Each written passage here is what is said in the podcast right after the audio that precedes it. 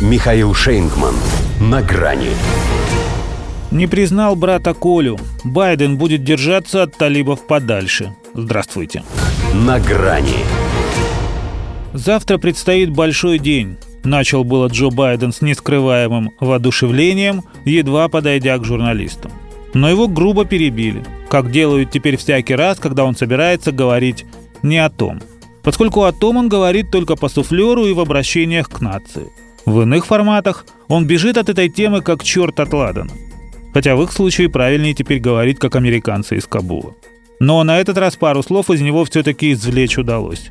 До этого далеко. До этого далеко.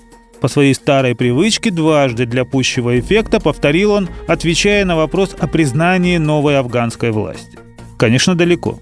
До нее теперь 11 тысяч км. Вот зачем ему напомнили, что еще и инициатива не у него? Ведь даже сама формулировка «посмотрим, как талибы себя поведут» указывает на то, что поведут они, а он пассажир. Потому и те, кто раньше заглядывал бы ему в рот, уже не ждут, что он скажет. Хватило, когда он говорил, что исламистам не захватить страну.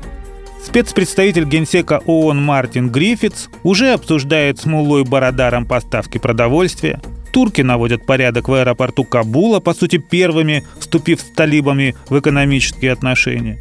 А Меркель объявляет диалог с ними не только возможным, но и необходимым. Речь пока не идет о параде признаний. Но их все реже называют просто запрещенной террористической организацией, все чаще объективной реальностью и силой, с которой приходится иметь дело. И все, естественно, понимают, кого именно следует благодарить за эту силу – вооруженную так, что даже не все легитимные союзники США могут похвастаться таким арсеналом. Вашингтон сам наиграл боевикам победу, а теперь делает вид, что не признает брата Колю. При этом выставляет ему в качестве условия так называемую инклюзивность нового правительства. В их классическом понимании это значит «хочу, чтобы все». Чтобы гендерное равенство, обязательно цветные, само собой гомосексуальные – и желательно с вкраплениями трансгендеров. То есть им надо всех своих вести назад, поскольку в афганском халифате таких не сыщешь. А без них какая же это инклюзивность?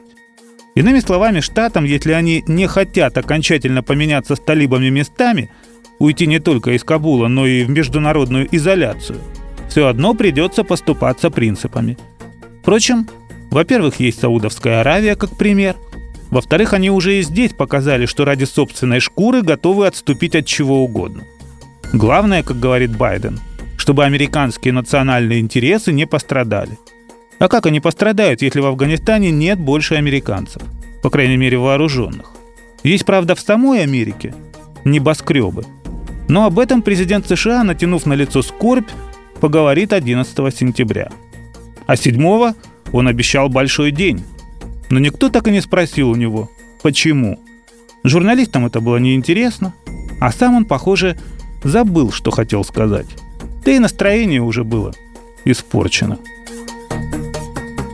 До свидания. На грани с Михаилом Шейнгманом.